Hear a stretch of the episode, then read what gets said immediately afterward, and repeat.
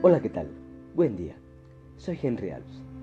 Esta semana tenemos una lección importante e interesante, pues nos hablará del poder de la oración para interceder por otros. Pero vayamos al día de hoy, domingo 19 de julio, un conflicto cósmico. ¿Alguna vez hemos escuchado del gran conflicto que hubo allá en el cielo? Ese conflicto que se generó, pues el ángel, la mano derecha de Dios, Lucifer, quiso superar a Dios, quiso ser como Dios. Le creció la envidia. Entonces formó a un ejército de ángeles que se rebelaran contra Dios.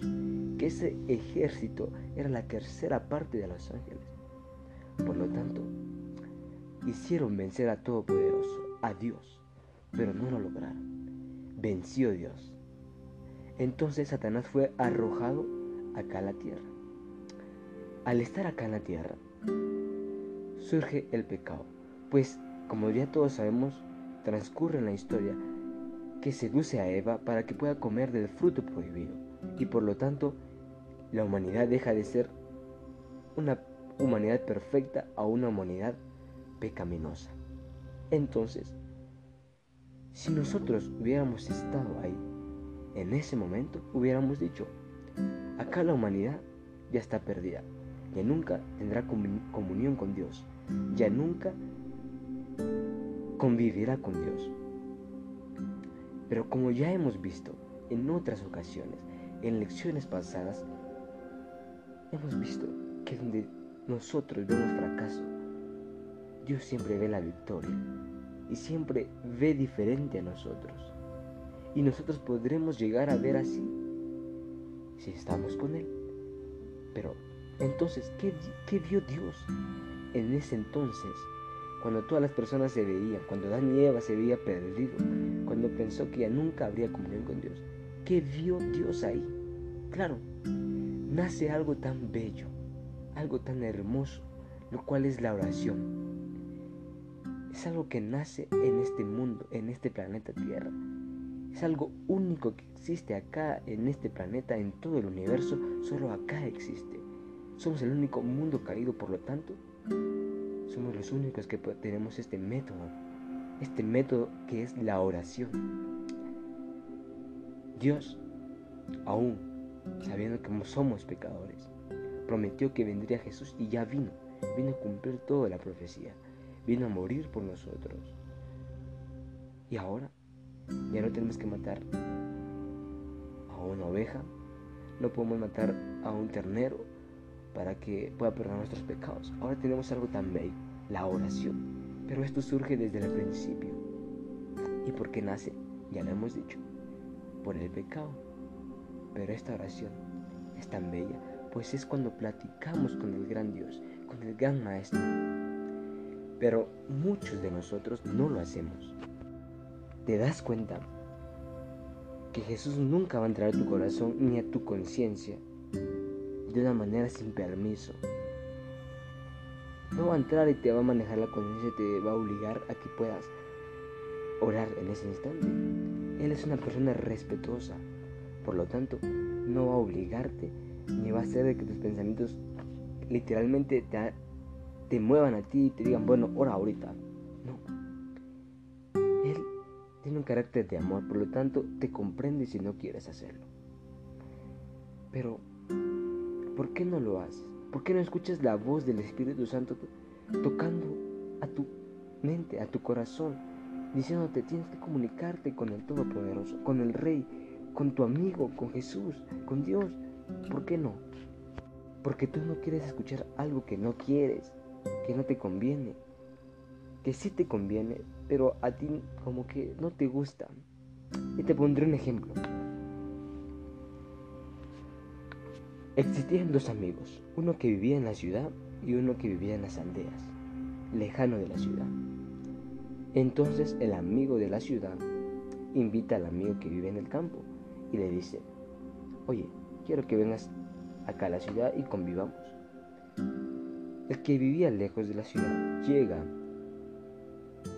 y entonces se queda ahí, espera que llegue el amigo de la ciudad y al momento de que llega el amigo de la ciudad le dice, oye, espera, espera, no hables. ¿Escuchas ese ruido?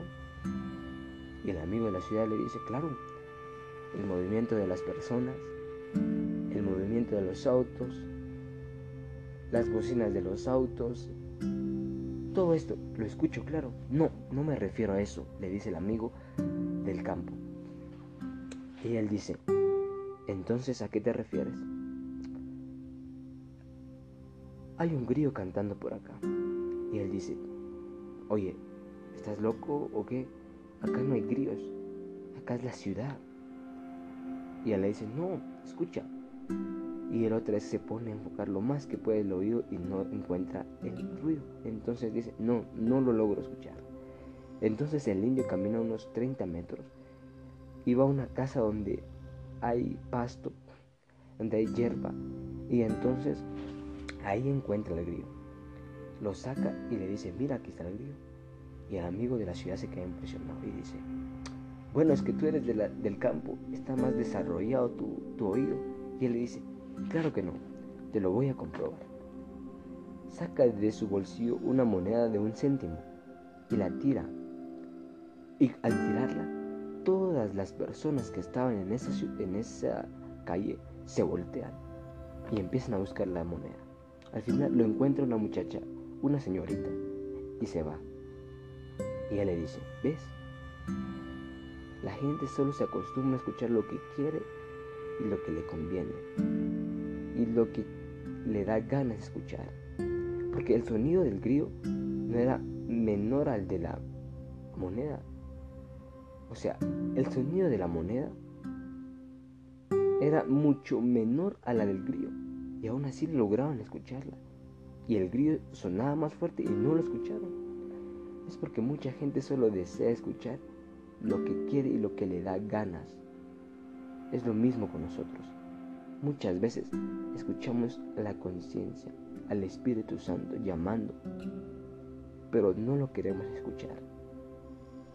Queremos dejarlo ahí. Y este Espíritu Santo nos llama para que podamos comunicarnos con el Rey de Reyes, con nuestro amigo Jesús, con nuestro amigo Dios, y aún así no le escuchamos, porque no queremos. Y obviamente que Dios no va a entrar a tu corazón y te va a obligar a hacerlo. Porque como ya hemos dicho, es un Dios de amor. Pero si tú ya oras, durante todas estas oraciones, durante todo este tiempo, lo único que has hecho es orar por ti. Orar por ti y ser una persona que al momento de orar solo pide y dice, querido Jesús, ayúdame el día de hoy, guárdame, bendíceme, amén. Solo oras por ti y nunca has orado por tu prójimo, por tus vecinos, por tus amigos. Y no necesariamente tiene que ser unas personas que no sean inconversas, sino que también por las que ya son conversas. Tú te has dado cuenta que ahí en la iglesia hay peticiones donde te piden que ores por ellos. Pero también hay personas que no son de la iglesia y necesitan que tú ores por ellos, aunque no te lo piden.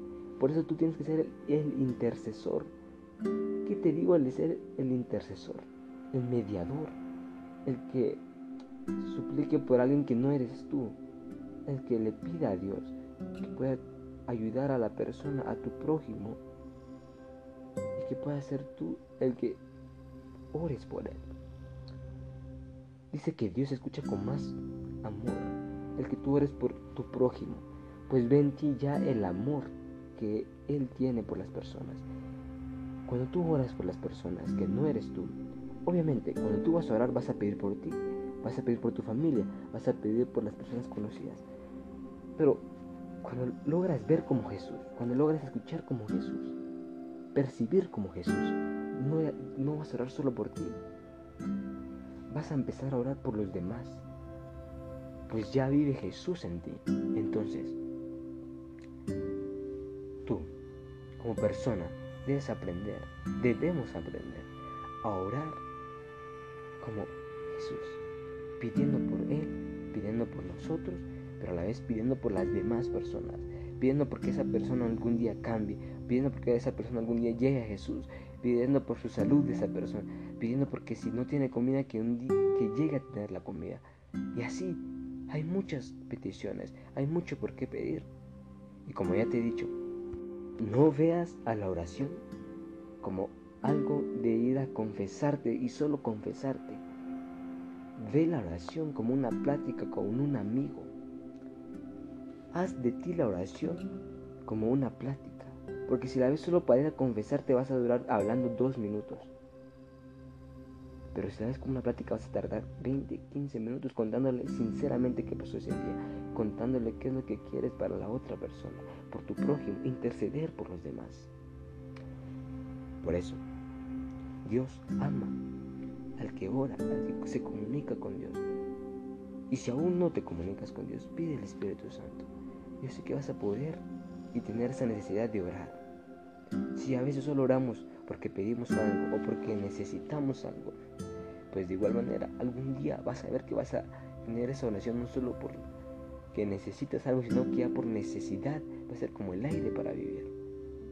Cuando logres tener eso, además de esto vas a pedir por los demás. Y la oración va a ser tan bendita que Dios te va a escuchar y va a abrir las puertas de los cielos para que puedan suplicar y puedan suplir todas tus peticiones y las peticiones de los demás. Te invito a que puedas escuchar sus podcasts diariamente. Dios puede ser de bendición para tu vida y puedes escuchar sus podcasts, su palabra, para que así puedas compartirla con muchas personas. Y por supuesto, un saludo a todos los amigos de Colombia, de Europa, de Estados Unidos, de México y de toda Latinoamérica.